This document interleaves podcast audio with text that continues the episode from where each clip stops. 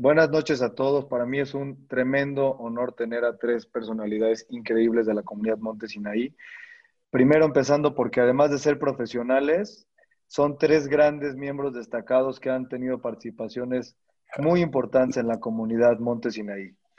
Eh, quiero comenzar invitándolos a todos eh, a una primera intervención y quiero pedirle al doctor Mark Sadia que me haga favor de ser el primero en platicarnos un poquito acerca de cuál es su historia desde su infancia hasta tener esta carrera profesional de la cual hoy es eh, una referencia en el mundo de la medicina, en la parte de ser dentista y mejor que tú nos los expliques cuál es tu especialidad, Marca. Adelante, por favor. Emilio, eh, Alicia, eh, Marlene, muchísimas gracias por la invitación. De verdad es un verdadero honor estar aquí con ustedes. un poquito de historia. Yo nací en París, eh, eh, de un papá y una mamá que nacieron en Damasco, Siria, vinieron a Líbano. Mi papá se, se mudó a París después de la guerra de independencia de Israel y se casó con mi mamá y llegamos a México cuando era muy pequeño. Mi historia educativa eh, tiene una parte muy chistosa. dice mi mamá que a los dos años y medio me expulsaron de un kinder porque me comí eh, la gelatina y la mermelada de la maestra y me limpié en su cortina. Eh, entré a estudiar al Liceo Franco Mexicano y ahí reprobé tercero de primaria y sexto de primaria. Y la realidad es que no, no, pues no, no seguí de alguna manera fracasando porque tenía mi hermano tres años menor que yo y me daba miedo de que llegara un día a la escuela y dijeran Mark Sadia presente, Sammy Sadia presente, y dijeran son ustedes primos, y le hubiera dicho, no, es mi hermano, me da mucha pena. Terminé eh, la preparatoria perfectamente en, eh, en, el colegio, en el Liceo Franco Mexicano.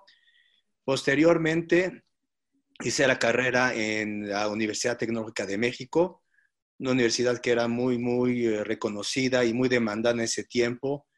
Y la verdad no, no entiendo cómo, me aceptaron porque realmente todo era aparentemente por pues, gente que se conocían y un examen escrito que me fue, siento yo, muy mal. Pues la psicóloga de alguna manera dijo que, que ella decía que yo era la persona que tenía que entrar. De ahí eh, fui a los Estados Unidos y como premio nuestros papás, eh, con dos compañeros míos del colegio, nos dijeron que fuéramos, eh, que nos íbamos a ir a París y les dije a mis compañeros de que iba a hacer mi entrevista en la Universidad de Tufts en Boston y los alcanzaba yo en Nueva York para seguirnos. Llegando allá me hizo algunas preguntas el, eh, el director del programa, platicamos un ratito y era, este, era agosto del 79 y me dice, ¿cuándo quieres tú eh, entrar a la universidad? Digo, estoy preparándome para entrar en septiembre de 1980. Y me dice el director, ¿y qué te parece si empiezas en septiembre del 79? Eh, en ese momento dije, claro que sí, aquí voy a estar. Hablé con mis amigos, le dije, señores, ahí se ven, lo siento mucho, me quedo. Regresé a México, arreglé mis papeles, eh, renté un apartamento y el 1 de septiembre estaba yo allá me fue muy bien en el, en el programa. Eh, de ahí, después de los dos años de programa, eh, pude hacer mi, mi, maestría en el National Institute of Health, un centro de investigación, pues el más grande en el mundo, que está en Bethesda, en Maryland. Y regresé a la universidad a presentar mi tesis. Y de ahí, estando en Bethesda, eh, la verdad es que me sentía muy una persona que como que no podía contestarle nada porque era ahí puros premios Nobel y gente muy picuda y, me sentía muy tonto porque no tenía nada que aportar. Pero al final, cuando ya me voy a regresar, uno de los grandes maestros míos de allá es el, el doctor Bloom. dice, Mark, ¿por qué no te quedas con nosotros en, en Bethesda? Y vamos a hacer primero, era, él era un investigador a nivel matemático. ¿Por qué no hacemos el estudio del, del crecimiento del pico del águila real americana?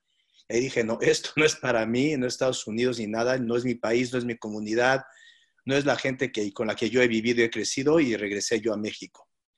En México tuve la suerte de regresar a un lugar muy importante que me dio trabajo en los últimos 35 años, estoy muy, muy contento. y eso me ha permitido seguir trabajando en lo que más me gusta, que es la odontología pediátrica. Eh, muchas gracias, Mark. Eh, te agradezco tu participación y en este momento quiero pasar la palabra con Beto Cable y preguntarte, Beto, ¿cómo es que llegaste a ser doctor? Cuéntanos esa parte. Bueno, que, mira, muchas veces me han hecho esta pregunta y siempre yo capto que la gente a la que le contesto espera una respuesta espectacular, como por ejemplo, este es doctor porque tiene una vocación desde chiquito, porque a los 15 años iba caminando en el parque y una señora se desmayó y él la resucitó.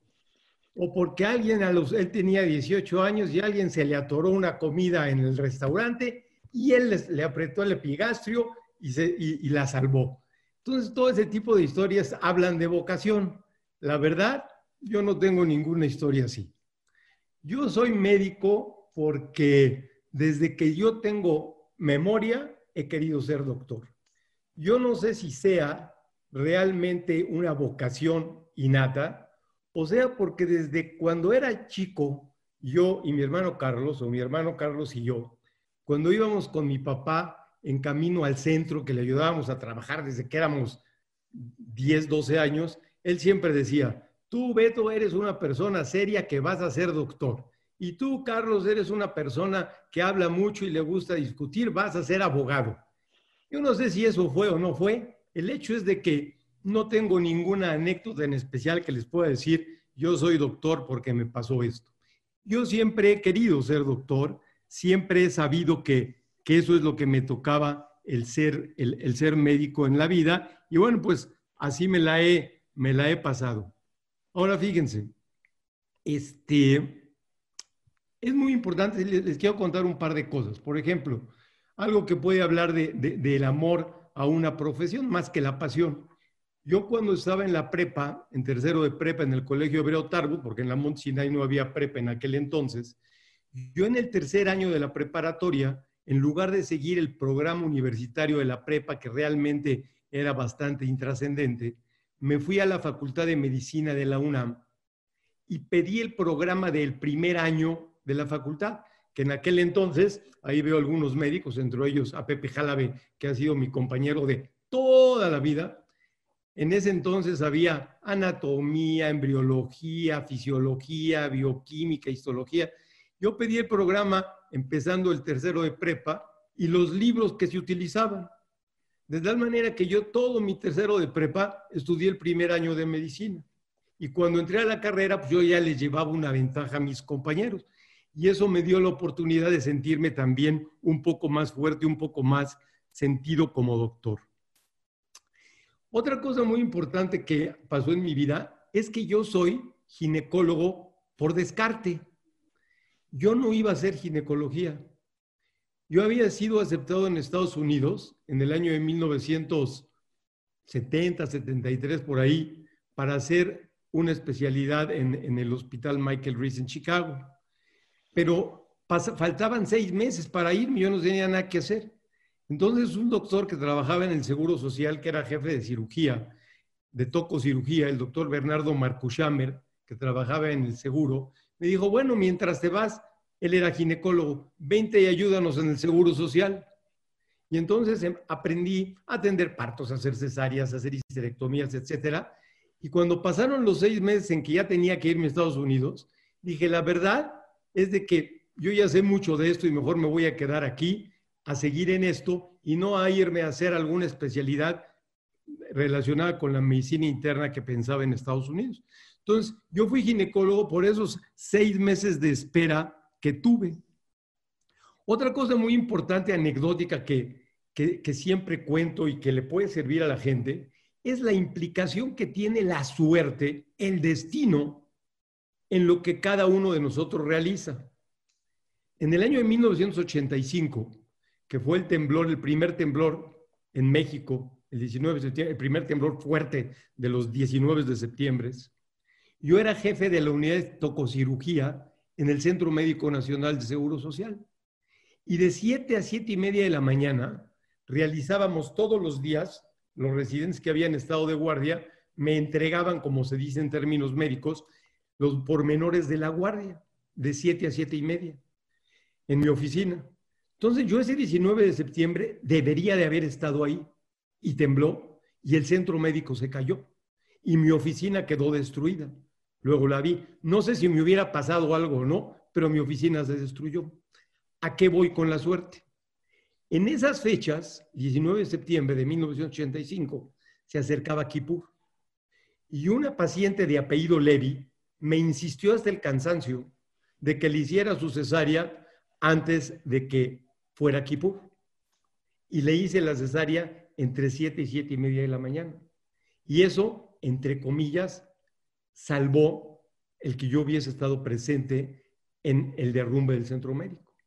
Y además me dio la oportunidad de que pasé a otro hospital, al Instituto de Perinatología, en donde conocí a muchas gentes que a la postre han sido mis socios y como ven ustedes, bueno, la suerte es muy importante.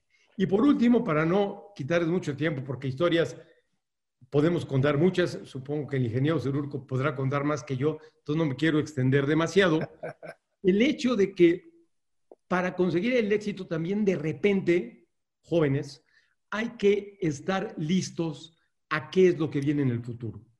A mí me tocó la suerte en mi especialidad en iniciar la cirugía endoscópica dentro de la ginecología, en iniciar la reproducción asistida dentro de la ginecología, no solamente en, en, el ámbito práctico, sino que fundamos la especialidad dentro de la Universidad Nacional Autónoma de México y fundamos el consejo, que es como un board mexicano de biología de la reproducción en México.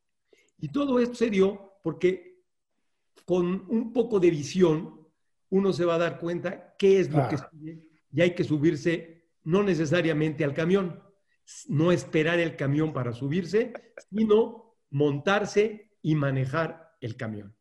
En términos generales esto es, al final si quieren podemos hablar mucho más de esto, pero no quiero quitar mucho tiempo. Entonces, en términos muy generales, estas son las, las pautas fundamentales que me orillaron, uno, a ser médico, la casualidad, la vida, la historia, el empuje de mi padre, no sé, y a ser ginecólogo, netamente la suerte, el destino, el cambio de planes, los tiempos.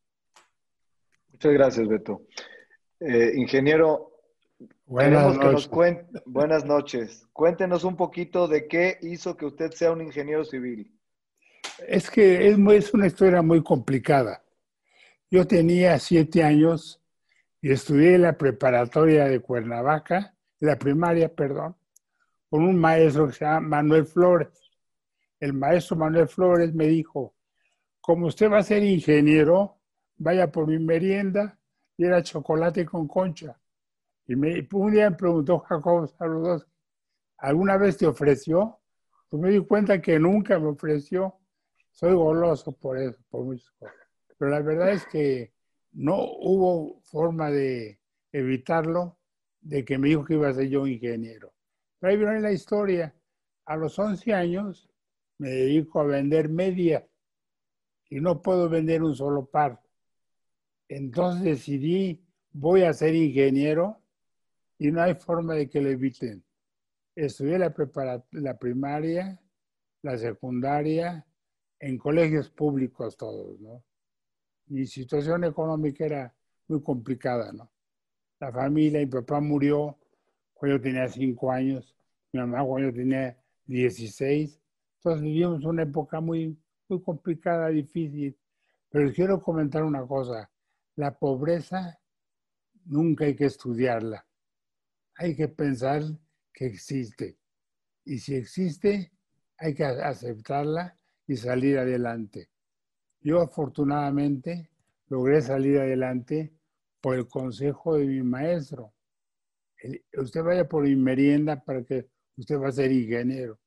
Y cuando cumplo 11 años, me voy a vender medias y no vendí un solo par, un solo par. Entonces decidí ser ingeniero a los 11 años. Y no hubo poder humano que lo evitara, no hubo poder humano. Ingeniero, recordando un poquito esta parte, ¿a usted no le tocó estudiar de día la carrera? ¿Usted se la estudió de noche? Nunca, no, de noche siempre. ¿Cómo era en esa época estudiar una, ¿cómo era en esa época estudiar una carrera? ¿Por qué no nos cuenta? Porque quizás es algo que a estas alturas no sabemos. ¿Qué es estudiar de noche una carrera? A las 5 de la tarde las clases. Y en el día yo trabajaba vendiendo paletas, vendiendo no sé cuántas cosas, ¿no? Cuidando coches a, a los americanos en Cuernavaca. Entonces decidí que tenía yo que ser ingeniero, como dijo mi maestro. Y ya no hubo poder humano que lo evitara. Decidí ser ingeniero Perfecto, perfecto. Ahora, eh, me quiero pasar a una segunda intervención de ustedes tres, si me lo permiten. Voy a, voy a empezar un, un, poquito por Beto. Me llamó la atención algo que acabas de decir, Beto. Tú no ibas para ginecología, ibas para otra especialidad que nos tienes que descifrar cuál era. A lo mejor, a lo mejor vale la pena enterarnos. Pero, pero bueno, ¿cuál es esa parte apasionante de tu profesión? Porque finalmente, aunque no hiciste esa otra especialidad, tú te abocaste a la ginecología con pasión. ¿Cuál es esa parte apasionante de tu, de tu profesión? Bueno, contestando a tu primera pregunta, te diré que yo iba a hacer alguna rama de medicina interna que estaba alrededor de la cardiología o la nefrología. Finalmente acabé en algo totalmente distinto, pero lo más satisfactorio. Ahora, fíjate, si a esto de pasión nosotros trasladamos el término a la connotación ordinaria que se tiene como pasión, pues la verdad es de que es muy poco probable que te diga que algo me apasiona. O sea, que me apasione algo como para tirarme a la cancha de un estadio porque perdió mi equipo o que me apasione algo para agarrar la bandera y tirarme del castillo de Chapultepec. No.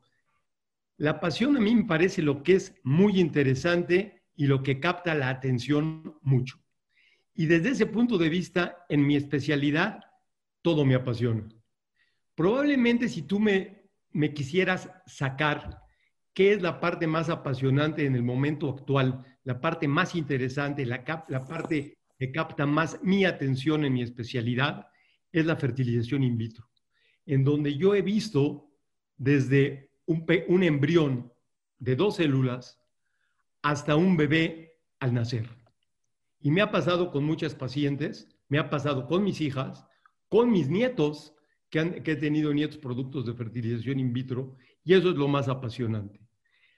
Por otro lado, muchos de esos bebés que han nacido ahora son mis pacientes y ahora estoy atendiendo yo a segundas generaciones de mujeres, tanto hombres como mujeres, que fueron mis pacientes. Entonces, creo que lo que más me capta la atención desde el punto de vista práctico es el ver cómo fertiliza un ovulito, hasta cómo llega a ser un embrión y posteriormente el nacimiento del mismo. Creo que eso es lo más apasionante. Muchas gracias, Beto. Marc, ¿cómo debe una persona escoger su profesión? Me parece que tu historia es muy particular en ese sentido. Sí, eh, bueno, realmente, como dice Beto, yo creo que sí, definitivamente muchos de nosotros, y es una realidad en las nuevas generaciones de que no saben lo que quieren hacer. Eh, eh, lo que sí quiero dar de, consejo es, en un principio cuando empecé a trabajar, había yo dos años, como les había comentado, en segundo de preparatoria, eh, los papás eran los que decidían, básicamente, y tenemos que dimensionar hoy en día el mandato social, de lo que nos dicen, qué tenemos que hacer y por dónde tenemos que ir. Lo más importante es que cuando hagamos una cosa, la hagamos con con compasión y con la, pasión que queremos. Como decía Confucio, trabaja en algo que te gusta y nunca trabajarás. Lo segundo, el examen de orientación vocacional te da una idea muy, muy pequeña, muy remota de lo que puedes tú hacer. Entonces, lo más importante para la gente que va a entrar a estudiar es, se conoce a sí mismo. O sea, la gran pregunta es, me gusta estar solo, la gozo estando solo ahorita en, durante la pandemia, trabajo perfectamente desde mi casa o me gusta salir, soy una persona que me gusta hablar con la gente, me gusta socializar. Entonces, todo esto como cuando te autoconoces, puedes ir dirigiendo hacia dónde vas a ir. O sea, si, si es una persona que está, le gusta estar en la calle y platicar, que podría ser eh, un arquitecto, un ingeniero que está afuera, y, es una persona que es muy introvertida, pues no le va a servir. Si le gusta estar en la calle, pues si te gusta quedarte a ti en la casa y eres una persona que no eres muy sociable, que todo se vale a final de cuentas, ese es el tipo de carrera que va a ir escogiendo. Y lo tercero, eh, entonces haz lo que tú quieras, lo que tú sientas que vale la pena, no porque papá es banquero, tú vas a ser banquero. Lo segundo es que conócete a ti mismo y hace las preguntas, ¿quién eres tú y qué te gusta? Y lo tercero es, yo siento de que tienes que ver hacia dónde va el mundo, o sea, tienes que aprender hacia dónde está moviendo. El, mundo está moviendo de manera muy, muy rápida. Entonces, ¿qué es lo que viene? Vienen cosas que ves robótica, inteligencia artificial, metadata, eh, todo ese tipo de información que va llegando. Es posible, acá escribí un artículo hace poco tiempo y diciendo si la odontología iba a sobrevivir al siglo XXI. Igual puedes hacer la pregunta para la medicina, por ejemplo. O sea, hay cosas que están cambiando tan dramáticamente que tú vas a tener un robot en algunos años que lo tienes 24 horas al día, 7 días a la semana, sin tomar descansos, que te puede dar un diagnóstico muy, muy bueno. Hoy, mucho con la pandemia, muchos médicos están trabajando a distancia. Claro, la ginecología no lo puedes hacer, pero muchos doctores están trabajando ya a distancia. Entonces, los, tienes que estar tú directo viendo al día hacia dónde se está moviendo el mundo para que no te quedes tú atorado a la mitad. Muy bien, muchas gracias, Marc. Ingeniero, ¿Cómo acomodar la vida familiar con el desarrollo profesional? Debe ser un arte, ¿nos puede platicar? Tuve la suerte de conocer una mujer maravillosa, que cumplimos 55 años de casados, el 11 de septiembre. Conocí a esa mujer el día de Kippur y la vi pasar y le dije a mi amigo David Hayat, me voy a casar con esa mujer. Dice, pero ¿quién es? Le digo, no sé, pero pregunta. Ya me trajo el nombre, al otro día le hablé y la conquisté completamente. Y ella a mí, por supuesto, ¿no? Entonces me, me, ha, me ha provocado que soy apasionado de la vida, ¿no? Soy apasionado de mi carrera. Tengo una carrera maravillosa. Cuando diseñé los segundos pisos fue en el año de 87 cuando era presidente Carlos Salinas. Ahí diseñé la idea de los segundos pisos y la aprobaron todos y Camacho se equivocó y no la aprobó. Pues ya nos olvidamos. Luego ya con López Obrador llevamos a cabo los segundos pisos. Es una idea maravillosa que ha evolucionado la ciudad. Entonces me da un gusto. ¿Cómo, ¿Cómo, participa la familia en el desarrollo profesional de, de, la carrera de ingenio civil? Oh, caray. El apoyo que tengo de parte de ellos. Me apoyan completamente, ¿no? Mi Jenny es mi meta. Y mis hijas y mis hijos son gente que me empuja. Y estudié en puro colegio público, ¿eh? la preparatoria pública, la facultad pública, la secundaria pública, la primaria pública, todo. Nunca estudié porque no tenía yo papá ni mamá. Una historia muy bonita. Siguiéndome un poquito en la línea de lo que es el acompañamiento familiar, Beto, me quiero dirigir a ti. Eh, estudiar medicina no es una cosa tan sencilla como acabar la carrera y uno está trabajando y generando ingresos al otro día.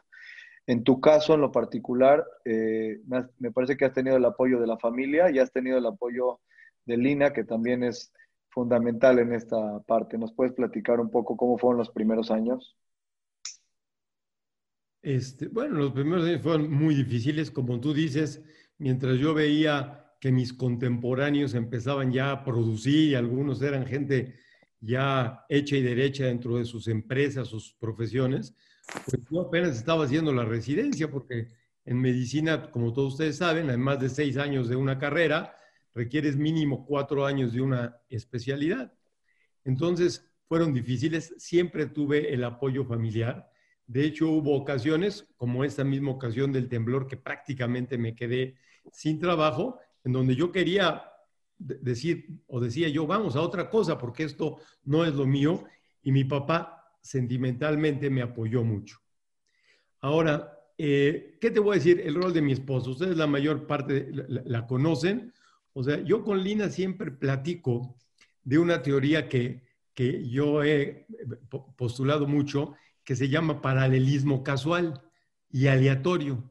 Esta es una teoría que es más bien una filosofía que marca las relaciones interpersonales y casi siempre es de por vida y que ubica a la, a la, cosa aleatoria, a la suerte, a la casualidad, que se encuentran dos personas y pueden seguir siendo toda la vida amigos, compañeros, pero también esposa y esposa. Y Lina y yo tuvimos este paralelismo casual y con el tiempo, yo no sé si ella me hizo a mí o yo la hice a ella, pero tenemos ahora un plan de vida muy similar desde todos los puntos de vista, profesional, social, familiar. Lina, en mis peores momentos, cuando yo trabajaba exclusivamente en el Seguro Social, me apoyó totalmente, incluso ella trabajaba para, para poder ayudarnos económicamente. Eh, la relación que he tenido con ella cada vez ha madurado más. Desde el punto de vista profesional, ella me apoya, yo la apoyo, de tal manera que eh, desde ese punto de vista me he sentido siempre, siempre pisando con el pie derecho. Por otro lado, también está la cosa familiar, porque también cuando yo trabajaba y hacía guardias y muchas veces me pasaba 48 horas en el hospital sin regresar a casa, pues Lina es la que educaba a los hijos. Varias veces, varias, en las vacaciones de verano, en las vacaciones de diciembre, ella tenía que irse sola, invitada por sus papás o mis papás de vacaciones con nuestros hijos, porque yo tenía que quedarme aquí. De tal manera que Lina, desde ese punto de vista, ha sido un apoyo incondicional y, como les digo, con un plan de vida eh, eh, muy similar. Y por otra parte, bueno, esta misma educación ha traído como consecuencia la creación de una familia que desde mi punto de vista es una familia bastante estable, muy completa. Tenemos cuatro hijos, tres yernos y una nuera que desde el punto de vista eh, de sensibilidad prácticamente son nuestros hijos y nueve nietos que algunos de ellos nos están viendo, unos muy traviesos que ya saben quiénes son, otros no tan traviesos que nos están viendo, pero que finalmente hacen feliz mi vida. Felicidades, Beto. Oye, Cabli, doctor Cabli, yo tengo 20, 14 nietos y 14 bisnietos. Gracias a Dios. Felicidades. ingeniero, en ese mismo orden de ideas, ingeniero, ¿cuáles son los valores que se requieren para sacar adelante una profesión destacada? En el caso de usted me gustaría oírlo muchísimo. Es muy, claro, el caso mío es muy claro. Tuve la suerte de conocer al doctor Emilio Rosenbluth, que era un genio de la ingeniería, y a Matías Geritz, que era un escultor muy famoso en esta época. Ellos me inculcaron valores éticos. Ahí me dijo Rosenbluth, entra a trabajar conmigo, me pagaba ocho pesos la hora, ocho, ¿eh? Yo casi me desmayo. Ocho pesos era, en un día, 80 pesos. Yo ganaba 200 al mes. Entonces, cuando me ofrecen ocho pesos la hora, casi me desmayo. Pero me dijo una cosa, mire, mire ingeniero Cerur, David acaba de nacer mi hijo y se llama David. Y le voy a decir una cosa, aquí nada más hay una palabra, ética. Y se acabó. La ética es muy importante en su vida y yo la he conservado toda mi vida con presidentes, con todo el mundo. Nunca me he dejado, nadie me ha ofrecido nada, afortunadamente. Quiere decir que tengo una forma de ser muy valiosa y, represento a mi, a mi comunidad. Porque ser judío en México tiene sus riesgos, nos ven diferente, pero somos iguales. Yo trabajo muy contento, he trabajado con presidentes, he trabajado con Somoza en Nicaragua. Bueno, ¿para qué les cuento todo lo que he hecho en mi vida profesional? Me encanta. Hoy, hoy en el mundo hacen falta esos valores fundamentales, principalmente ética, ética y ética, como me acuerdo que me lo enseñó usted a mí. Gracias a Dios. Eh, me voy a cambiar un poquito de tema con Mark, si me lo permiten. Mark, tú eres una persona que naciste en París, tienes tu, tu, tu familia viene del Líbano, de Damasco, luego viniste a México, tienes una cantidad importante de idiomas estás casado con Betina que habla otra cantidad importante de idiomas. Entonces, ¿cómo juega el tema de los idiomas en tu vida? Pues eh, básicamente muy importante porque creo que me da una plasticidad eh, cerebral bastante buena. Eh, es importante en el sentido también de que el idioma materno y que vamos en la casa era, era, el francés, el español, claro, estando en México, pero por alguna razón el inglés es el idioma que, con, que mejor escribo y mejor hablo en las conferencias. Eh, el estar, el estar eh, con el inglés me ayuda mucho porque es muy fácil dar conferencias internacionales. La gente te invita más fácilmente, pues porque es un idioma que no tienes tú que tener un traductor eh, en, el, momento contigo. el idioma, los idiomas son, yo creo que es lo, más importante y, y, un consejo para los jóvenes también, que siempre tengan la mayor cantidad de idiomas que lo, que lo practiquen, porque nunca saben cuándo lo vamos a utilizar. Y muchas veces cuando me atoro en un idioma, me cambio a, otro, al otro idioma inmediatamente puedo buscar la palabra. Entonces, el idioma realmente sí me ha ayudado muchísimo, sobre todo para comunicar eh, lo que yo necesito comunicar. Beto, Beto Cabli, eh, tú trabajas en un área en la que puedes entregar felicidad y también hay una serie de, de factores. Y platicando contigo hablamos de dos palabras que me parece importante rescatar en este momento. Fracaso y éxito. ¿Cuáles son esos fracasos que te han cambiado la vida o cómo consideras tú que el factor éxito se mide día a día en tus acciones? Bueno, este, mira, en, la medicina, porque voy a hablar en particular de la medicina y si quieres, y, tú lo consideras, luego hablamos de, de las cosas de la vida social. En la medicina, el hablar de éxito y fracaso siempre conlleva muchas cosas particulares, porque el fracaso muchas veces es parte de la medicina, o sea, el que un tratamiento fracase, el que una paciente aborde, que una paciente que le es un tratamiento para la fertilidad no se embarace, que, etcétera, muchas cosas van involucradas en el fracaso, ¿no? Y obviamente siempre esto implica un grado muy diverso de, de frustración, pero con el tiempo son cosas que uno va aceptando aceptando que mientras tú hagas las cosas bien, como te digo, ocasionalmente el fracaso es parte, el fracaso conocido como la no consecución de lo que se desea, si así lo concibes, pues es parte de mi especialidad, parte de la medicina. Y el éxito, bueno, el éxito lo tenemos eh, desde el punto de vista perceptivo, como cualquier eh, eh, profesión. O sea, cuando algo sale bien, uno se siente cómodo, da una cara mejor, tiene mejor ánimo, en fin, ¿no? Entonces, esto es como yo consigo el éxito y el fracaso. Pero lo que quiero transmitir es que esto hay que particularizarlo en cada profesión, ¿no?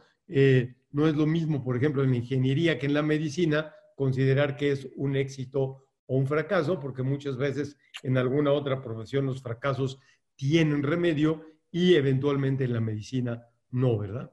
Y desde el punto de vista de mi vida, nada más para cerrar esto así en dos palabras, la verdad es de que eh, me, parece que podría contar los fracasos en mi vida personal y social de manera muy eh, limitada, probablemente con los dedos de una mano, porque he tratado de dar todo, tanto desde el punto de vista profesional como desde el punto de vista social, incluso, bueno, ustedes lo saben, en la ayuda comunitaria, en la ayuda familiar, etc. Entonces, en resumen, eh, es lo que te podría decir en las concepciones que yo tengo de lo que sería el éxito, que tiene una concepción muy amplia y también los fracasos dentro de mi especialidad. Me, recuerdo una frase que me enseñó Marcos Meta Cohen siendo presidente y, la, y, la, recuerdo, ¿no? El éxito es de todos, el fracaso es huérfano. es cierto. el que no acepta el fracaso, el que no acepta la caída, es muy probable que vuelva a tenerla. Cuando alguien va pasando por una calle y se cae en un hoyo y al siguiente día reconoce el hoyo y ya no se cae, él acepta el fracaso, no es huérfano. El que pasa por el mismo lugar todos los días y se cae en el mismo hoyo es oligofrénico. Es una persona que no sabe reconocer que tiene un eh, estorbo en su camino. Divino. Eh, me, quiero pasar aquí con el ingeniero David Cerur por sus manos han pasado más de 8.000 edificios, por lo menos en el continente americano. Y ha tenido usted influencia en cualquier cantidad de obras públicas relevantes, en el metro, segundos pisos y una serie importante de proyectos. ¿Qué nos quiere platicar un poco de lo que significa estar en los momentos más importantes de la historia de México? Es que Corona del Rosal, tuve el gusto de conocerlo, yo era un ingeniero joven, y me dice, a ver, David, véngase a trabajar en el metro, porque era muy difícil hacer el metro en un suelo tan complejo como el de la Ciudad de México. Y nos contrata a Rosenblum y a mí a diseñar el metro. Y lo logramos. Y fue un éxito. Corona del Rosal lo agradeció mucho. Y ha sido un éxito impresionante. Es que la ingeniería es muy curiosa. Tienes que tener decisión y ser ético y saber trabajar la ingeniería que te enseña. Yo calculo muchos edificios. Trabajé en Nicaragua, trabajé en Salvador, trabajé en Venezuela. Por cierto, tengo una anécdota muy curiosa. Un día me habla un, general Izalde de parte de Chávez, el presidente de Venezuela. Mis ingenieros Cerur, hablo de parte del general Chávez. Tenga usted la bondad de venir aquí a Venezuela a diseñarnos el segundo piso. Digo, mire, el segundo piso es re fácil. Mándeme a su ingeniero. No, no, no. Él quiere que usted venga aquí. Y le damos 72 horas para que decida. Ah, caray. Yo lo comento con el, el jefe de gobierno en esa época. Y le comento, y me pasa esto. Dice, mira David, los dictadores son muy peligrosos. Si todo va bien, ellos son los héroes. Si algo sale mal, tú eres el culpable. Ni te metas con los dictadores. Yo, yo, yo había decidido eso, ¿no? Claro que se enojó Chávez conmigo. Oiga, oiga, oiga, ingeniero, confrontar esta palabra éxito a veces tiene que ser comprobada. Y yo recuerdo, y nada más dígame si haciendo memoria estoy bien, pero en el temblor del 85 usted fue a, hacer este, dictámenes de varios edificios y creo que entre todos los que usted calculó, no tuvo ningún edificio que haya tenido daños significativos. Entonces, cuando uno dice que ha sido exitoso en su carrera, tiene manera de comprobar y corroborar que el trabajo se ha hecho de forma correcta. No, tengo una, en la ciudad tengo un montón de edificios impresionantes que he diseñado como ingeniero calculista y los he hecho también como ingeniero dirección de obra, ¿no? Está lleno a la Ciudad de México y otros lados también. San Luis, Potosí, bueno, en fin. Me voy a pasar un poquito a la, a la, parte, a la parte científica y a la parte eh, eh, de ser docente y escritor. A, ti, a ti, Mark, te quiero preguntar lo siguiente. Eh, esta parte de mantenerte estudiando por la carrera, por la profesión, y no nada más eso, cuando uno ya logró descubrir una cuestión importante de manera científica, esta manera de compartírsela al mundo. ¿Nos puedes platicar un poquito tu experiencia? Quiero recordar que hay cinco libros, perdón, tres libros en cinco idiomas que se estudian en casi todo el mundo en donde tú tienes mano en esos libros. Entonces sí me gustaría que nos cuentes algo de eso. Sí, eh, también como comentaba Beto, es cosa de, suerte llegar en el, lugar eh, adecuado, en el momento adecuado. Y esta era la parte de, de ortopedia entofacial. Para lograr esto, pues de alguna manera necesitas mucho trabajo, o sea, necesitas dedicarle mucho, mucho tiempo. Como yo estaba empezando, eh, era un tema muy nuevo de hacer crecer huesos de, la cara y del complejo craneofacial y nadie lo manejaba en ese tiempo. Entonces era encerrarse en la biblioteca horas y horas. Eh, básicamente saliendo de clases a las 5 de la tarde, iría directamente a la, biblioteca y pues era casi, casi diario estar de, 5 a 11 de la noche que venían a, sacarme porque, eh, porque ya era iban a cerrar ya la biblioteca. Entonces, sí necesita mucho, mucho trabajo y sobre todo mucho énfasis en tratar de demostrar que lo que tú estás diciendo está, está correcto.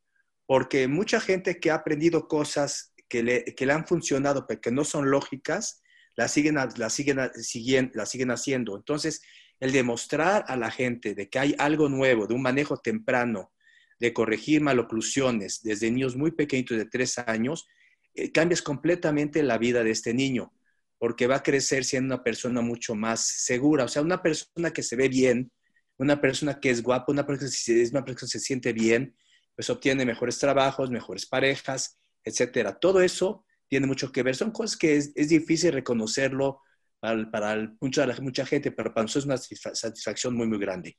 Entonces, lo que tratamos de hacer con eh, los, libros es de alguna manera difundir ese nuevo tipo de información que en muchos lados del mundo ya lo están aplicando. Muy bien. Eh, Beto, quiero seguirme con la parte científica, de investigación científica. ¿Qué, necesita, qué se necesita tener como autoridad eh, científica para poder expresar al mundo tus resultados del trabajo que has hecho? Yo quiero compartir con todos ustedes, Beto no lo va a decir, yo lo voy a decir. Le pedí a Beto una lista de sus trabajos y me mandó una serie de documentos que no voy a decir ni siquiera el número de páginas para que no se me apachurre aquí, Beto, pero nunca he visto un currículum tan impresionante en trabajos de investigación. ¿Qué se necesita para poder ser una voz que pueda difundir trabajos científicos? Sí. Bueno, en primer lugar, yo creo que te mandé varias copias de la misma página. Pero bueno, está bien. No, no, gracias. Mira, les voy a decir, dentro del área de la medicina, y los médicos que están aquí presentes no me dejarán mentir, pues siempre necesitamos mantener nuestra actualización. Y aquí tenemos dos tipos de médicos los médicos que se actualizan a través de conocimientos publicados, emitidos, investigaciones realizadas por otras personas o a través de la experiencia propia. Porque muchas veces en medicina la experiencia propia, por razones culturales, geográficas, de equipamiento, etcétera, puede ser diferente a la experiencia de otros lugares. Por ejemplo, nosotros podemos tener determinados resultados en un método terapéutico diferentes a los que se tengan en Estados Unidos, Israel, Suecia, porque nuestro tipo de pacientes, nuestro tipo de equipo, nuestro tipo de medicamentos puede ser diferente. Entonces nosotros a lo que nos hemos dedicado desde siempre y más desde que salimos de las instituciones públicas es hacer investigación sobre nuestro trabajo diario. Y esta investigación hemos eh, procurado publicarla en revistas nacionales y en revistas internacionales. De las revistas internacionales, un poco lo que decía Mar, nosotros hemos sido referencia de un par de trabajos publicados en una revista en Estados Unidos, que hemos sido referencia internacional por muchos años. ¿Y qué se necesita para esto? Bueno, uno, que le guste a uno lo que está haciendo, como tú mencionabas, que sienta uno pasión por lo que hace tener un grupo disciplinado de gente que le ayude, porque esto no es cosa de una sola persona. Ser constante, porque las investigaciones, sobre todo las prospectivas, a veces tardan mucho tiempo en dar resultados. Por lo, tanto, hay que tener paciencia. También hay que tener presencia, porque muchos investigadores titulares de algún proyecto dejan toda la elaboración del mismo a sus ayudantes. Y entonces uno al final sale como autor, pero no sabe ni siquiera cuáles son sus resultados. Y en ciencia es muy importante dos cosas. Uno, que los trabajos que uno publique, y es muy importante para la gente joven en cualquier área, sean reproducibles. Es inútil publicar trabajos en cualquier área y en cualquier revista que no se puedan reproducir porque la esencia básica de la ciencia es que sea reproducible, que sea utilitaria, que la gente la pueda usar. Por otro lado, pues eso los hace creíble. Y también, muy importante, que aparte de ser reproducibles, sean trabajos utilitarios, que sean útiles. A nadie le importará al final del camino si alguien hace algún descubrimiento que desde el punto de vista práctico, sobre todo en medicina, no sea utilitario. Entonces, los trabajos en general deben de reunir esas dos características, ser originales, reproducibles y utilitarios. Ingeniero, a ver. Yo quiero preguntarle, usted ha estado de la mano con grandes líderes nacionales, con los presidentes y en muchas cosas ha sido consejero de ellos. Claro que sin lugar a dudas, el valor de la ética ha sido fundamental, pero tiene que haber algo en su chispa, en su personalidad, en los rasgos muy personales que hace que esta gente con la que usted ha colaborado le tenga confianza. Cuéntenos una historia que valga la pena compartir. López Mateos, un día me invita a ir con él a, un recorrido, ¿no? Y me invita en, en Cuernavaca a la inauguración del Palacio Nacional. Como yo conozco el relajo que cuando llegas a un evento, me metí por atrás a ver la obra y no había nada más que la fachada. ya no le dije nada. Y López Mateos me llevó a todas sus obras. ¿no? He conocido a todos los presidentes, a Carlos Cadina, a López Mateos, a Cedillo, ha sido el más cercano a mí. A todos, a todos estaban conmigo. Me han, me han consultado soluciones, que es muy importante. ¿no? ¿Y qué se siente ser el consejero de un presidente en términos de infraestructura? Ah, cara, buena pregunta. No, no, no le he pensado, pero es muy valioso que te hagan caso. El actual presidente ya van tres juntas o reuniones que tengo con él. Ahí vamos adelante. Qué bueno, pues muchas gracias. En esta siguiente sección vamos a hacer algo interesante que no lo ha hecho ninguno de los otros webinars. Eh, Alicia Hop y Doris tuvieron una idea brillante que les quiero compartir a todo el público. Hemos mandado a sus casas tres bolsas que tienen ahí a la mano con algunos objetos representativos de su vida. Y quiero empezar primero con Mark. Tú tienes una bolsa ahí, Mark. Hay varios, varios objetos. Toma el que tú quieras de los objetos, sácalo y cuéntanos cualquier cosa que represente en tu vida ese objeto, por favor. Esto. A ver, cuéntanos qué es eso, Mark, por favor. Hace ocho años aproximadamente, esta es la Asociación Internacional de Odontología Pediátrica. Eh, yo era el representante de México ante esta asociación. Lo que tiene interesante es que cuando fuimos nosotros a, a Corea del Sur a presentar eh, a México como país anfitrión, eh, decía la gente que no era posible que nos fueran a aceptar eh, el de ser la, postulación, porque como es una asociación internacional y, y, se va moviendo de continente en continente, el anterior había sido en Chile. Entonces dijeron, olvídenlo, y como la academia con la asociación internacional va a cumplir 50 años, y como es una asociación que se empezó a formar en Europa, iba a ser otros países que iban a, presentar.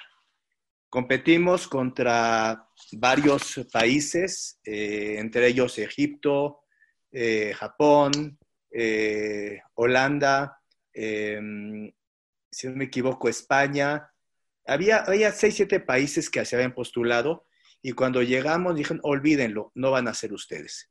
La presentación que hicimos nosotros fue de tal magnitud y que, los tres jueces que tenían que tomar la decisión votaron por nuestro proyecto. Y de ahí, lo más importante para nosotros era poner en alto, muy en alto, mostrar al mundo, muy en alto de que, de que México era un gran país y, no, y tenía una calidad de ontología muy reconocida a nivel mundial y también muy importante de que donde iba a ser, iba a ser en la ciudad de Cancún. Y en Cancún, Quintana Roo, pues teníamos toda la facilidad de la conectividad, el nombre que tenía, y fue un, fue un resultado maravilloso porque fue el año de julio del año, el año pasado, afortunadamente antes de la pandemia, llegaron más de 1.500 personas de 73 países del mundo. Esto fue un gran logro para nosotros y para México. Felicidades, felicidades. Y organizador de este congreso. Muchas felicidades. Ahora eh, quiero pasar con Beto Cabli. Debe de haber ahí algunos artículos interesantes. Alguno que sea muy representativo, Beto, que ya lo tengas ahí en la mano. Pues, ya tengo todos, porque los, pero los acabo de abrir. Mira, todos son representativos, pero voy a tocar dos. Este es un artículo que salió en 1994 del nacimiento de quintillizos en el Instituto Nacional de Perinatología, en el 94, que fue unos quintillizos que nacieron a la semana 32, que ahora eso se considera un error terapéutico, pero en aquel entonces fue un éxito.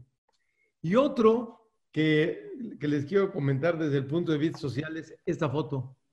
Esta es una foto de tercero de primaria en el Colegio Hebreo Mont Sinai, que estaba en las calles de Zacatecas 120. Y pues hacía mucho que no la veía. Y aquí veo muchos compañeros, algunos incluso ya fallecidos, que hacía mucho no, no lo recordaba. Y es, es, es, muy emotivo ver este tipo de cosas, ¿no? Antes de esa foto de Mont Sinai, yo necesito que me contestes, ¿cuál es la conexión que existe en la figura de Beto Cabli entre su profesión y la comunidad Monte Sinaí? ¿Por qué esa foto en lo particular representativa en ti? Bueno, te, voy a decir, digo, la, comunidad y mi profesión han sido paralelas en, eh, en el trayecto de mi vida, tanto desde el punto de vista de tratar pacientes como desde el punto de vista de ayudarle a la gente, no solamente eh, desde el punto de vista ginecobstétrico, sino desde el punto de vista médico en general. Por ejemplo, ahora en estos momentos que estamos viviendo en la pandemia, que, que el Comité Central, Marcos Jabot, que por ahí andaba, me han dado la oportunidad de, de, ayudarles en esta cosa. Entonces, la, la comunidad Monsina y la comunidad judía en general y mi profesión, pues han sido paralelas en los intereses básicos de mi vida. Y el Colegio Monsina, pues como todos los que hemos salido del Colegio Monsina, quién sabe qué nos dan, pero nos quedamos el, el, apego a la camiseta puesta durante toda la vida. ¿no? Me voy a seguir con este tema, me voy a seguir con este tema. Time, aguántame la carta, voy a regresar a la carta. Porque este tema que abriste ahorita del Colegio Monsinaí del corazón tiene que ver muchísimo con el ingeniero David Cerur y lo quiero reconocer en este momento. Usted tiene ahí enfrente una, un, un documento importante relacionado al Colegio Montesinaí, ingeniero. Es impresionantemente, yo trabajé 46 años en la comunidad Montesinaí. 46 años. ¿eh? Ya me lo reconocieron y todo. Pero esa foto es maravillosa, ¿no? Es una foto de lo... ¿Quiénes éramos? Mira, si los ves, son gente que ya muchos no están. Pero usted tuvo un papel importante en lo que es hoy el Colegio Obrero Montesinay con 76 años de historia y usted jugó un papel importante en el colegio. Yo Cuéntenos el un colegio, poco de ese momento. El Colegio Montesinay lo hice yo. Yo lo construí y lo llevé a cabo en, en aquí en el, en el Estado de México. Ahí tuve el honor de construir un maravilloso colegio que después Pero- ya Pero dos cosas, perdón, perdón, quiero acotar dos cosas. Usted trabajó, eh, claro, en el edificio que seguramente era fácil en ese sentido para usted, pero por otro lado, trabajó en el contenido. Usted estuvo siendo presidente del patronato escolar. ¿Qué trabajo llevó a cabo dentro del colegio? Yo lo que hice eh, fue muy interesante. Decidí que había que trabajar 12 años. De lo que es la primaria, la la, el kinder, la primaria completa, la preparatoria. Ese ciclo son 12 años. Entonces decidí hacer un trabajo de hablando con rabinos, religioso. Es un trabajo muy interesante en el Colegio Monsignay. Y lo logré sacar adelante. Regresando al foco de nuestra plática en ese sentido, ingeniero, me quiero imaginar que esos 12 años estaba bien desocupado. O sea, usted tenía todo el tiempo del mundo para hacer colegio, me imagino, ¿verdad? No, siempre estaba, estaba ocupado. haciendo?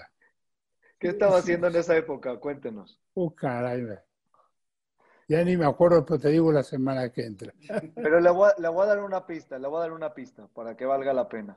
Usted llegó un día a Televisa con Emilio Azcárraga y por ahí tenían un pizarrón eléctrico. ¿Sí se acuerda de esa historia o no se acuerda de esa historia? Claro, le dije ver. yo a Emilio Azcárraga, Oye, ¿qué pasa tu, tu el, el, escribir aquí, mandarlo? Al otro día estaba en mi oficina una televisión igual, ¿no? Emil Azcárraga, yo sé que estaba ya muy enfermo y se iba a la terapia. Pero cuando yo hablaba con él muy seguido, me estoy, no, me fui de compras. Digo, cómprame una corbata verde. Al otro día estaba la corbata verde en mi oficina. Era una, una amistad muy fuerte con él. ¿Se acuerda de ese dicho que dice que cuando uno le quiera pedir un favor a una persona, que se lo pide a una persona ocupada? Emil Azcárraga. Así es. Bueno, vamos a seguir un poquito. Marc, tienes ahí otro artículo representativo de lo que es la vida comunitaria. ¿Puedes mostrarlo, por favor? Básicamente fue cuando fuimos al viaje de Israel de, con Keren Yesod y era, formaba parte de, también eh, de la mesa directiva en ese momento. Y lo que hicimos fue la, una inauguración del Centro Juvenil de Hadassah en Neurim, NASA en Neurim, y también entregamos, eh, no, eso no lo puedo decir porque está, está vetado, pero hemos trabajado directamente con, eh, con el gobierno de Israel y básicamente eh, con Monte Sinai, toda la parte de valores que hemos eh, seguido trabajando, es importante eh, también hacerlo notar. Muy bien, muy bien, Marc. En este, en este mundo de vivir cerca de los presidentes y de los personajes importantes, ahora sí, Beto, te voy a dar chance. Enséñame esa carta y platícanos qué significa para ti esa carta que tienes por ahí. Esta es una carta que me, había, que me mandó Miguel Alemán, cuando nacieron sus hijas hace como 15 años.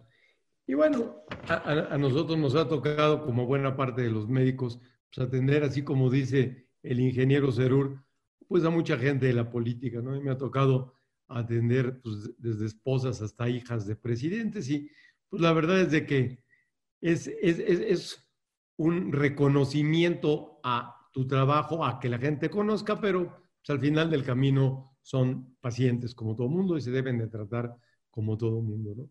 Pero fíjate, Emilio, me están enseñando aquí también esta revista, que es a la que me iba a referir yo, de Identidad de Montes Sinai, cuando yo era comisario e hicimos un plan estratégico para el seguimiento, el desarrollo de la comunidad, que eso fue en el año 2014.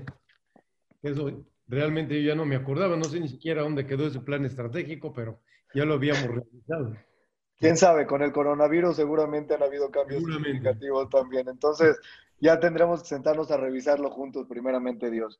Eh, voy a regresar a los artículos, no se me olviden de eso. Pero ahorita quiero hablar de lo siguiente. Quiero empezar, quiero empezar con Mark.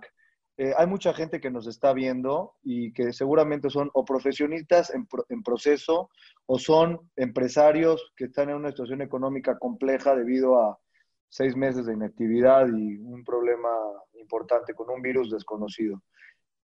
Desde tu perspectiva, Marc, ¿cuáles son estos tres consejos fundamentales que tú le darías a estos profesionales para salir adelante de cara al nuevo futuro que tenemos? Lo, primero, para los estudiantes, eh, siempre les hago la pregunta, ¿cuál es lo contrario de bueno? Y la respuesta que les doy yo es excelencia. Eh, lo que trato de enseñarles muchas veces para los jóvenes, el ser de, la mayoría, o sea, el chiste de todo aquí es el no conformarse, de siempre echarle un poquito más de ganas, porque puede salir una cosa magnífica, no, no decir voy a hacer de la bola, el conformarse con lo que yo tengo no es suficiente hoy en día. Siempre hay que dar un poquito más dentro de cada una de las posibilidades a buscar la excelencia que puede crear cada uno. Y mientras más trabajo ponga uno y más excelencia cree, más arriba va a poder llegar. Con el problema de la crisis que tenemos, que, estamos viviendo hoy en día, yo creo que cada crisis trae algo bueno. Eso, eso, para mí es un hecho. Eh, la crisis trae tres cosas. Una que es el, el miedo, el otro es escaparse de la realidad y la otra es del poder luchar y yo creo que esa lucha que tienen que tener esta gente joven no tiene que rendirse nunca. Eh, nos vamos a caer, nos hemos caído, como decía Beto. O sea, el hecho de que uno se caiga, lo único que tienes que hacer es eh, limpiarte la herida con salivita, sacarte el polvo, volverte a levantar y seguir adelante. Y vamos a seguir cayendo, pero la, idea y el chiste es siempre luchar porque tú quieres lograr. Entonces, en estos momentos que hay, que hay, eh, eh, que, hay que existe esta crisis, hay que tener esa voluntad de que hay algo más grande y hay un futuro que, que viene. Entonces, no decir que no puedo y ya me, ya me quedé atorado. La otra no es eh, escaparme de esa realidad que estamos viviendo, sino el luchar para buscar algo, nuevo, algo mejor. Hubo una crisis muy grande, no me acuerdo en qué año fue, fue en 2009, y, y siempre en una crisis hay momentos que pueden ayudarte. En ese momento tuve que pedir un préstamo y remodelé el consultorio. Eso me dio mucha, mucha motivación. Entonces yo creo que siempre en momentos de crisis hay que tratar de reinventarse y volver a, salir adelante y dar la cara porque dependemos nosotros de mucha gente y mucha gente depende de nosotros al mismo tiempo. Y por tercero, yo creo que eh, para toda la gente es el seguir aprendiendo, el seguir preparándose y no, eso no para. En el caso mío y el de Alberto, somos editores de unas revistas internacionales y nos llega todo lo nuevo. Entonces, todo el tiempo estamos aprendiendo y eso eh, nos, nos enriquece muchísimo. Y ahorita viendo lo que está pasando en la crisis, que empezaron la escuela a distancia, pues ves gente de la tercera edad, gente que no terminó la primaria haciéndola, gente que no terminó la secundaria estudiando también. O sea, no existe un tiempo de decir hasta aquí yo quedé. O sea, el pasado es el pasado, pero el futuro puede ser reinventarse y seguir aprendiendo. Esos serían los tres consejos que podría darles a la gente. Gracias, Mark. Ingeniero, déjeme decirle una cosa. Voy, a hacer una acotación antes de hacerle la pregunta de los tres consejos, porque me parece que es... Me alcanza a escuchar ahí, ¿verdad? Quiero, quiero hacer una acotación. Yo, desde que era chiquito, lo conozco y lo he admirado profundamente. No puedo olvidar llegar a casa de mi tía Vicky y de mi tío Moisés después del templo, en los desayunos, sentarme a platicar con usted y darme ejemplos del trabajo comunitario y de la vida profesional. Así es que uno nunca sabe lo que está diciendo, porque esos consejos los escuchamos, estamos oyéndolos. Entonces, hoy quiero que me diga esos tres consejos que necesitamos tener todos los que somos empresarios jóvenes para salir adelante. Yo tuve la oportunidad de ser presidente de UNICEF y encontré que la juventud no tiene esperanza. Hay que luchar para que tengan esperanza. La juventud me refiero de 12 a 18 años. Los más chicos tienen mucha atención, pero de 12 a 18 años hay más de 7 millones de jóvenes que no tienen esperanza. Y el futuro es muy incierto.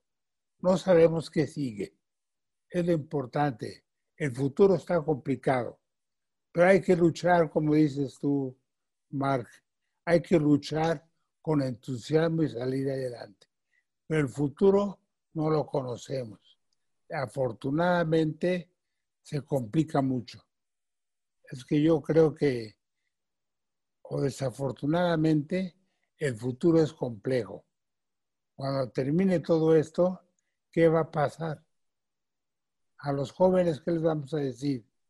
Trabajen, estudien. Pues si no queda otra, ¿no? Hay que ser positivo, como dijo Mark. Hay que ser positivo en la vida y luchar siempre en la parte positiva de todo. Yo tuve la oportunidad de estudiar en puro colegio público. Conocí a gente muy diferente. Entonces, hay que luchar porque estos jóvenes tengan esperanza, una esperanza de vida, ¿no? Esperemos que todo salga adelante. Muy bien. Yo, he hecho varios escritos sobre este tema, ¿no?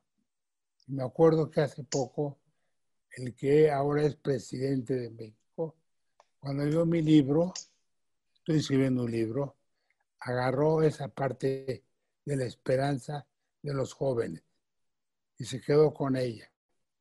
Espero que la esperanza funcione. Yo que les diría tres consejos. Que no se dejen vencer nunca. Nunca dejen vencerse. Que tengan ética en su vida y que sean creativos. Para ser creativos se necesita mucha imaginación. Parece que no queda otra. Hay que ser creativos. Yo siempre he sido así. Muy bien, muchísimas gracias, ingeniero. Beto Cabli, ¿qué consejo le darías a jóvenes doctores, a jóvenes profesionistas o jóvenes empresarios? Pero me interesa mucho tu parte porque el esfuerzo que tiene que hacer un doctor es muy grande. Y hoy y hoy yo creo que el valor de los doctores ha crecido de una forma exponencial. O sea, puede ser que la próxima crisis que tengamos en el mundo tenga que ver con la falta de profesionales médicos. Y, hay que fomentar y hay que impulsar a explicar cuál es la importancia de esta carrera y de qué debemos de hacer para tener un equipo importante que en las próximas generaciones de México, de la comunidad y del mundo, tengamos doctores con todo cariño a todos los doctores que están pero en especial a mi querido Beto Cabli, como tú, Beto Cabli. Sí, gracias. Bueno, mira, fíjate, digo, obviamente los consejos generales, tanto Mar como, como David Ceruria los dijeron, este, yo lo que les transmitiría a los jóvenes es de que esto va a pasar. A todos de jóvenes nos sucedieron crisis que pensamos que nunca íbamos a poder sortear. Y la mayor parte de nosotros estamos aquí, las hemos sorteado con mayor o menor esfuerzo, pero esto va a pasar y va a pasar como parte de la historia de su vida. Y va a venir otra crisis, como han venido crisis de infecciones, como la del SIDA, como la de eh, la salmonelosis, como la de la influenza. Esto igualmente va a pasar. Fíjate que así como tres consejos, cuando, cuando platicamos antes de eso y, me, dijeron que tenía que pensar en tres consejos, la verdad es que se me hace demasiado limitado decir, uno, dos, tres. Yo eh, tengo tres eh, más que consejos, frases que podrían servir a los chavos, a los jóvenes, tanto médicos como no médicos, y no tan jóvenes también, para poder progresar y tener una vida estable. Una que obviamente no es mía, es que, pero la sigo mucho, es que toda persona en algún momento de su vida debe de decidir si se lanza a triunfar arriesgando todo o se sienta a contemplar el paso de los triunfadores. O sea, si juega o se queda, se queda la banca a ver al equipo cómo juega. Eso lo tiene que decidir cada quien y en la vida siempre hay oportunidades para entrar a la cancha. Dos, no hay que suplir la eficiencia por la intensidad. ¿Esto qué quiere decir? Uno puede trabajar 23 horas al día, pero si no es eficiente, el trabajo desde el punto de vista utilitario no sirve. Hay que ser intenso, pero eficiente. Y otra que a mí me sirvió mucho al principio de la plática, lo dije, es provocarse siempre a realizar cosas nuevas. O sea, en otras palabras, no dormirse en los laureles. Si uno dentro de la medicina, dentro de la ingeniería, dentro de la odontología, dentro del comercio, está viendo nuevas oportunidades, tiene que lanzarse a ellas. Este dicho que ya repetí una vez, en que hay que subirse al camión, es para perdedores. Uno tiene que ser el chofer del camión y que se suban con uno los demás. Porque el éxito no, no se consigue con consejos ni con facilidad. El éxito, como en una plática reciente que di en un homenaje que me hicieron en la Asociación Mexicana de la Reproducción, y pensé, bueno, ¿cómo, cómo sugeriría yo que alguien puede conseguir el éxito? Bueno, lo puede conseguir no tanto como darle un consejo, sino por ser honesto, tener buenos hábitos, ser ético, íntegro, disciplinado, persistente, estudioso, madrugador, aunque a algunos no les gusta madrugar, pero sí es cierto que el que madruga a Dios le ayuda, participativo, adaptativo, perseverante, constante, como dije, buscar novedades, arriesgar, arriesgar muchas veces en, en eventos que la gente no ha realizado, estar presente. Uno no puede motivar el éxito si no hace presencia, ser prudente y sobre todo, y sobre todo en estos tiempos, tener muy buen ánimo. Ese sería mi consejo para los jóvenes médicos o no médicos, o para la gente que en estos momentos está, como la mayoría de nosotros, pasando por momentos difíciles desde el punto de vista del trabajo o desde el punto de vista económico. También hay que ver cómo la crisis de ahorita, yo siento que, como comentamos, se va a pasar. Pero también hay que ver exactamente cómo nuestros padres y nuestros abuelos que llegaron a México, esas realmente sí eran crisis. Y hay una frase que, mi padre creo que me la decía en algún momento y creo que se aplica hoy en día muchísimo, o que había leído en el Rikki Kitabi de Kipling. Dice, el papá le habla al hijo, dice, si puedes ver tu obra de tu vida destruida en un minuto y sin decir palabra, ponerte a reconstruir, será su nombre, mi hijo. Y creo que eso es lo más importante, ver exactamente cómo empezaron ellos sin nada. Nosotros, en mi caso, eh, aunque tenemos poquito, fue una vida muy diferente, porque fue una vida de posguerra, la, nuestra. Pero ellos, ellos vivieron momentos muy, muy difíciles. Y ellos tienen que ser eh, un ejemplo para nosotros, porque lo que vivieron ellos creo que no llega ni siquiera un poquito de lo que estamos viviendo nosotros en este momento. Hay que echarle ganas, eso es bien importante, levantarse y seguir adelante. Esto va a pasar, va a pasar. Para 2022 seguramente vamos a ver un gran brinco hacia, hacia, hacia lo mejor para todos nosotros. Y aparte, lo más importante de todo también es saber que como comunidad nadie está sola. Aquí estamos todos, todos somos hermanos, todos somos hijos y sentirnos que estamos apoyados y seguiremos siendo apoyados porque una comunidad es lo que, a lo que se dedica. Entonces, no están transitando este camino solitos, nadie de nosotros transita solo, siempre estamos acompañando uno con el otro.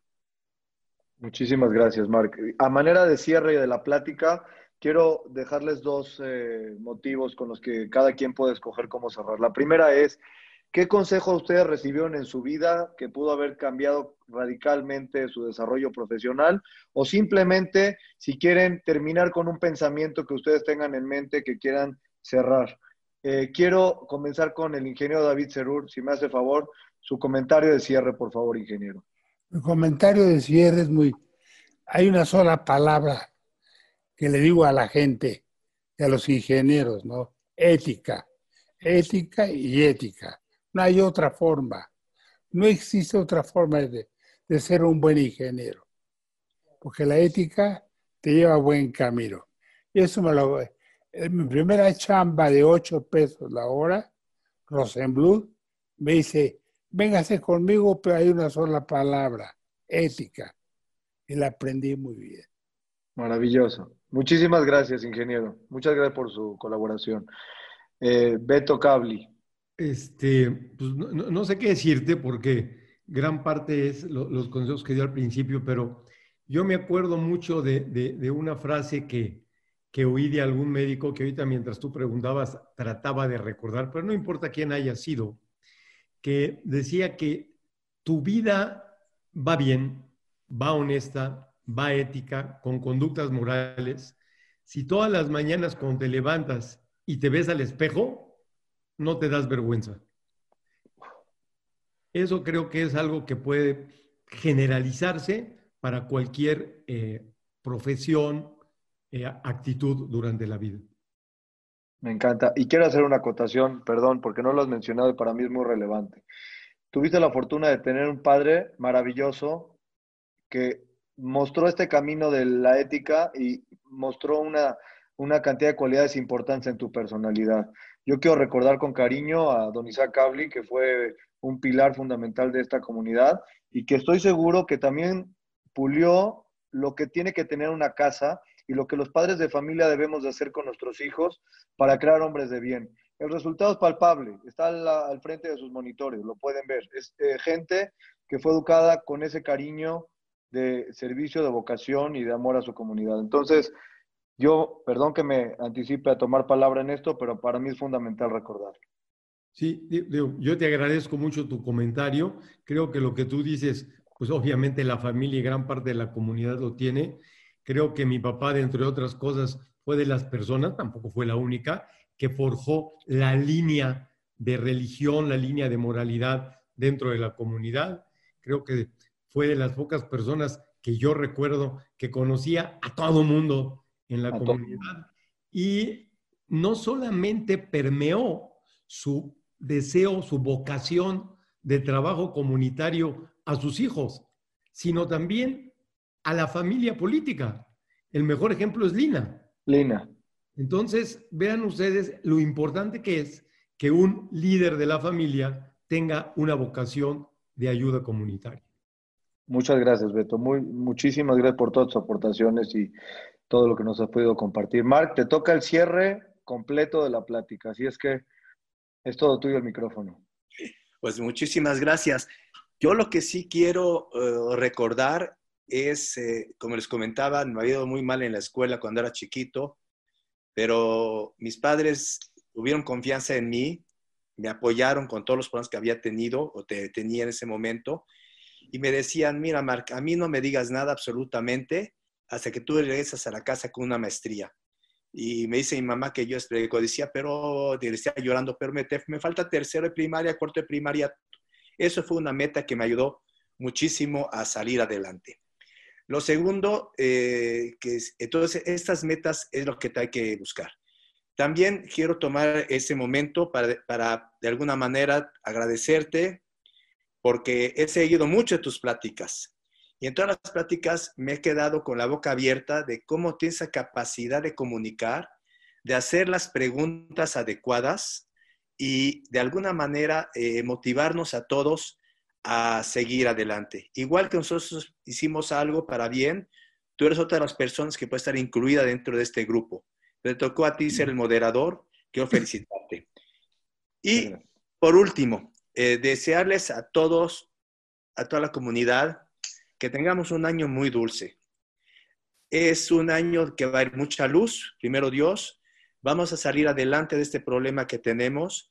Sigamos trabajando en la comunidad, sigamos apoyando a esta comunidad que igual que todos nosotros está pasando por, un problema que es entendible, lo pueden entender todos ustedes, por lo que estamos pasando y desearles realmente que, Dios nos inscriba en este libro de la vida, un año nuevo para todos y que podamos el, próximamente quitarnos las máscaras, podernos abrazar, podernos vernos, podernos darnos de besos y reconocer lo que somos como comunidad, como país. Muchas gracias. Gracias, Marc. Gracias. Antes de cerrar, el ingeniero quiere dar una palabra con muchísimo claro, Sí. Quiero agradecerte a ti, Emilio, tu forma de llevar la junta. Te felicito sinceramente. Que sigas así, ¿eh? Si no vas a ver conmigo. Yo nomás quiero comentar una historia muy bonita. En ingeniería decían que el que pasaba primer año llegaba a tercero. El que pasaba estabilidad era ingeniero. En el examen de estabilidad, ¿qué pone el maestro para resolver? una suástica. Yo cuando la veo, digo, yo no voy a resolver esto. Puso una suástica el maestro con fuerzas horizontales y quería que lo resolviéramos. Me paré inmediatamente y le dije, yo no puedo resolver esto. Por lo siento mucho, ingeniero. Hay seis compañeros suyos haciéndolo. ¿Y usted por qué no? Pues yo no puedo. Me es imposible. Por lo siento mucho, ingeniero. Le voy a poner cinco. Pasan ocho años. En el metro de Valderas, ¿quién es el contratista? Mi maestro. Yo soy el supervisor. Entonces imagínense, imagínense lo que pasó. Porque la vida siempre te encuentra. Nunca imaginé yo llegar a... Así es la vida, ¿no? De repente te vuelves a encontrar con la persona. Y fue para mí muy muy complejo y le, le prohibí participar en varias obras. Porque era la, eh, la suástica, ¿cómo era posible que la pusiera? ¿Y cómo era posible que mis compañeros judíos la usaran y la resolvieran? Entonces fue una historia muy bonita. Muchas gracias. Yo quiero, quiero ocupar un último espacio, no lo, no lo he tomado y creo que es un buen momento para, para, comentarlo. Primero que nada, tengo que agradecer a mis tres ponentes que han sido maravillosos. Yo creo que nos llevamos grandes enseñanzas. Espero que sean de utilidad y de uso cotidiano para todos los que lo han oído y lo puedan compartir. Mucha gente que lo ha escuchado son papás o son abuelos y vale la pena compartamos esto con nuestros nietos. Hay gente que quizás está en la mitad de su vida, no sé, gente de 40 años que a lo mejor cumple y a lo mejor se lo puede compartir a sus hijos para que vean un mejor futuro de lo que hoy se puede aprender de estos profesionales maravillosos. Eso es lo primero. Lo segundo, desearles a todos Shana Tova, que tengamos un año lleno de prosperidad y de bendiciones. Terminamos, este es el último webinar del año 5780.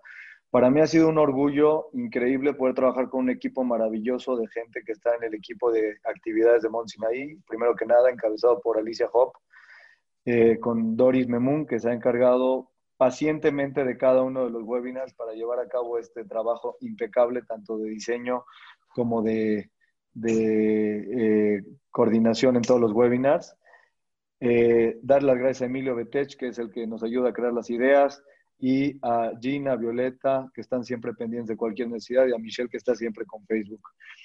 Eh, quiero comentarles, por los que no lo saben, tenemos creados en este momento más de 15 webinars, hemos podido alcanzar más de 100 mil views, hemos tenido más de 34 ponentes, estamos en todas las redes sociales, le hemos podido dar un nuevo giro a la conexión que tenemos con los socios de la comunidad y con las instituciones que han creído en nosotros de forma muy gratificante.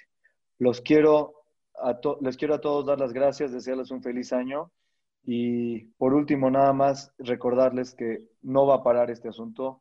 Tenemos unos webinars maravillosos. Quiero agradecer la presencia del presidente del Comité Central, mi querido Marcos Chabot, que también está aquí presente escuchando estos eh, titanes del mundo profesional. Agradecer que se conecten con el interés que tienen eh, él y todos, y todos ustedes de la comunidad Monte Sinaí al mundo, lo que podamos colaborar, porque tengamos un México mejor y un mundo mejor. Estamos abiertos para ayudar a todo el mundo y agradecer a todos mis ponentes, que con ellos serían 36 que llevaríamos hasta este momento. De mi parte, estoy muy contento de cerrar este año, aunque quiero que termine este año y que empiece el próximo año con todas sus bendiciones, como está dicho. Te doy la palabra, Alicia, y muy buenas noches y gracias a todos por la confianza que me han tenido. Gracias, Emilio. Pues nada más quiero mencionar que todos los comentarios eh, y felicitaciones se los hacemos llegar a nuestro panel. Eh, tenemos bastantes para, para, pasárselas, así es que nos agrada mucho hacerlo. Eh, agradecer, agradecerles, son personas ejemplares, reconocemos su profesionalismo, su pasión, tenacidad, compromiso en su preparación continua, calidad humana y sobre todo un ejemplo de vida familiar. Esto incluye también, Emilio, que queremos agradecer la participación de estas pláticas tan enriquecedoras y lo más importante del cierre de hoy. Ayudemos todos a tener unas seguras y felices fiestas. Shana Tova.